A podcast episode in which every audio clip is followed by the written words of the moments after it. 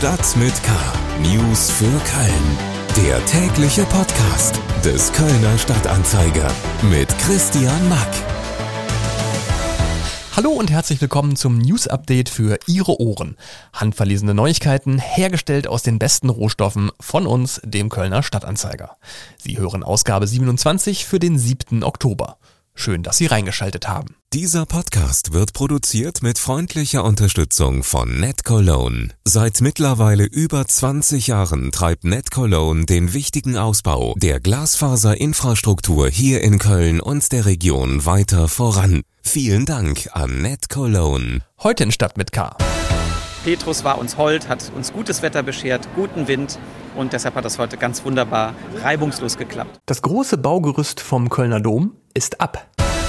Polizei blickt mit Sorge auf Jugendkriminalität in Köln. Und ein singender Doktorand aus Köln am Abend bei The Voice of Germany. Schlagzeilen. Wegen Personalmangels werden viele Restaurants in Köln, ausgerechnet im Zeitraum der weltweit größten Ernährungsfachmesse Anuga, von Schließungen betroffen sein. Das ergab eine Recherche des Kölner Stadtanzeiger unter Gastronomen. Die Personalsituation vieler Gastrobetriebe sei dramatisch, heißt es auch von der DEHOGA Nordrhein, dem Verband von Gastronomie und Hotellerie. Grund für den Personalmangel seien die Auswirkungen der Corona-Pandemie. Aushilfen seien während der Corona-Schließungen in andere Bereiche abgewandert. Es fehle ein komplettes Ausbildungsjahr und ehemals Festangestellte hätten sich teils beruflich umorientiert. Die globale Corona-Pandemie sorgt für eine historische Einmaligkeit im Kölner Karneval. Erstmals in über 200 Jahren wird es eine zweite Amtszeit für ein Kölner Dreigestirn geben.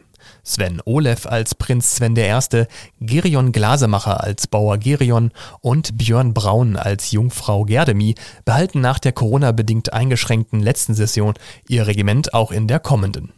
Unterdessen plant das Festkomitee Kölner Karneval mit vollen Sälen und geimpften Jecken nach 2G- oder 3G-Regelung. Es sei die große Leistung des Karnevals, die Menschen wieder zusammenzubringen, hieß es vom Festkomitee.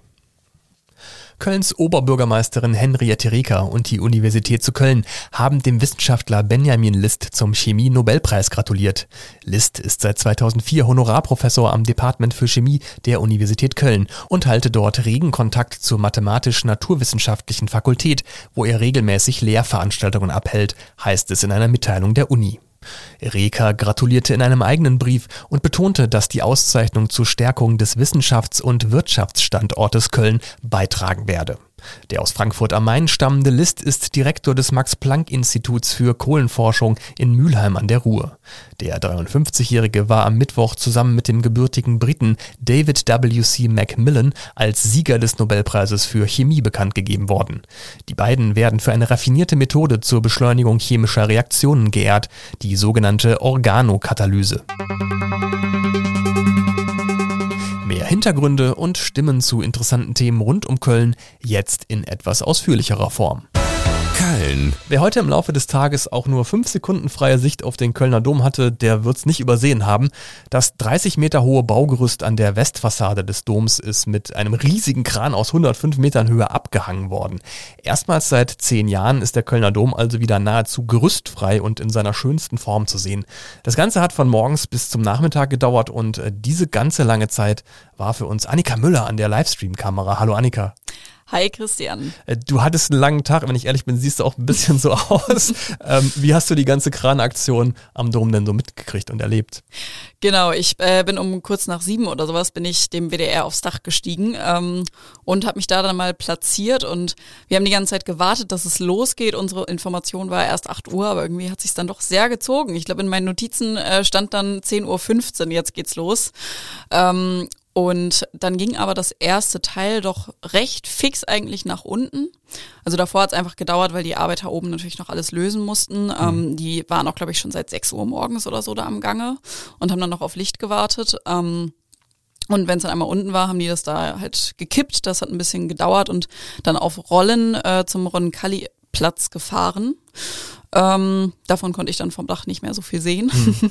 ähm, und dann haben wir halt wieder sehr lange gewartet, bis dann irgendwann das zweite Teil kam. Und ähm, dann fehlte nur noch das kleine Podest oben. Das ging dann auch eigentlich super fix. Und dann waren wir irgendwie um, ich meine, halb vier, viertel vor vier oder sowas war das Ganze durch. Ähm, und ich bin dann irgendwann auch nochmal nach unten gegangen und konnte da dann auch endlich mal sehen, was mir vorher mit meinem schönen Luftblick, der wirklich, wirklich hübsch war, aber ähm, trotzdem konnte ich halt nicht so viel mitbekommen, was eigentlich unten los war. Und da waren echt viele Schaulustige, die alle nach oben geguckt haben und sich gefragt haben, was ist denn da los? Weil ich da halt auch mit einer Kamera stand, weil ich dann irgendwie auch so ein bisschen Informationsgeber. Dann sind die Leute zu mir gekommen, was passiert hier eigentlich? Und viele sind dann auch stehen geblieben, haben da echt noch gewartet, ähm, bis die Großteile darunter kamen. Auch der Dombaumeister Peter Füssenich war da sehr ähm, beschäftigt und ist da von den Leuten hin und her getingelt und wurde die ganze Zeit eingenommen. Ich habe es aber trotzdem noch geschafft, äh, mit ihm zu sprechen. Hören wir doch mal kurz rein, wie er die Aktion ähm, so bewertet. Das alles hat heute bilderbuchmäßig geklappt. Wir haben Kerzen bei der Schmuckmadonna aufgestellt im Kölner Dom. Petrus war uns hold, hat uns gutes Wetter beschert, guten Wind und deshalb hat das heute ganz wunderbar reibungslos geklappt. Wir sind alle ganz glücklich. Ja, das war, glaube ich, auch der längste Livestream, den wir bisher gemacht haben beim Kölner Stadtanzeiger. Mit Sicherheit. Meine Kollegin Annika Miller über das Abrüsten des Kölner Doms, also ich meine jetzt das Abhängen von diesem riesigen Baugerüst mit einem riesigen Kran von der Westfassade des Doms. Äh, sie hat die spektakuläre Aktion begleitet und hat sich dafür heldinnenhaft fast den ganzen Tag auf einem Hochhausdach in Domnähe eingerichtet. Bilder und Videos der Kranaktion gibt's auf ksda.de. Kriminalität. Auch wenn noch keine aktuellen Statistiken dazu vorliegen, so schaut die Polizei in Köln doch mit einer gewissen Sorge auf die Entwicklung der Jugendkriminalität in der Stadt. Am Aachener Weiher oder am Zülpicher Platz kommt es in letzter Zeit immer wieder zu brenzlichen Situationen unter Jugendlichen, die dann auch mit der Polizei aneinander geraten. Wir beim Kölner Stadtanzeiger haben zuletzt ja auch sehr oft darüber berichten müssen. Über das Internet zugeschaltet ist mir jetzt Tim Stienauer aus unserer Lokalredaktion. Hallo Tim. Hallo Christian. Welche Entwicklungen bereiten denn der Polizei im Zusammenhang mit der Jugendkriminalität besonders Sorgen und was haben TikTok und die Pandemie damit zu tun? Ja, mit einer gewissen Beunruhigung beobachtet die Polizei seit einigen Wochen eine zunehmende Zahl von Konflikten, auch gewalttätigen Konflikten unter Jugendlichen und jungen Heranwachsenden in Köln. Das sagt Bernd Reuter, erster Kriminalhauptkommissar vom Haus des Jugendrechts. Das ist ein Projekt von Stadt, Staatsanwaltschaft und Polizei, das sich um junge Gewalt- und Intensivtäter kümmert. Sein Kollege Michael Fischer ergänzt, Corona habe den Druck auf dem Kessel noch erhöht und äh, du sprachst die sozialen Netzwerke an. Während der verschiedenen Lockdowns äh, hatten die Jugendlichen kaum Freizeitmöglichkeiten. Sie haben noch mehr Zeit im Netz verbracht, vor allem auf Plattformen wie TikTok und Instagram. Und die ganzen Konflikte, die sich während dieser Zeit im virtuellen Raum angebahnt und aufgebauscht haben, die entladen sich jetzt gerade auf der Straße. Das ist die Interpretation der Polizei. Und man müsse sich da noch einmal etwas genauer und etwas länger das Ganze angucken, ob das auch so bleibt oder ob es sich irgendwann wieder auf das Normalniveau vor Corona einpendelt ein interessantes Phänomen mit den bekannten Auswirkungen. Ähm, ich habe jetzt schon den Aachener Weiher und den Zülpicher Platz angesprochen. Hat die Polizei noch weitere Hotspots für solche ähm, Aggressionspotenziale ausmachen können? Ja, neu hinzugekommen und für die Polizei auch durchaus überraschend ist eine ehemalige Kiesgrube in der Delbrücke Heide, der Höhenfelder See. Dort sind während des Lockdowns äh, zuletzt ganz verschiedene Jugendgruppen aufeinander getroffen, die vorher eigentlich gar keinen Kontakt zueinander hatten und äh, haben sich dort vermehrt auch äh, handgreifliche Konflikte geliefert, Diebstähle, Bedrohungen bis hin zu Raubüberfällen. Jetzt ist es ja so, dass sich der Jugendfrust nicht nur untereinander ähm, entlädt und die sich gegenseitig äh, prügeln, sondern auch äh, Polizei und Rettungskräfte werden immer öfter mit hineingezogen. Auch das ist sicher ein Alarmsignal für die Polizei in Köln, oder? Ja, absolut. Über abnehmenden Respekt Ihnen gegenüber klagen Polizei, Ordnungsamt und Rettungskräfte ja schon seit Jahren. Dass sich diese Ablehnung aber zunehmend auch in Aggressionen und in Flaschenwürfen entlädt, das ist relativ neu.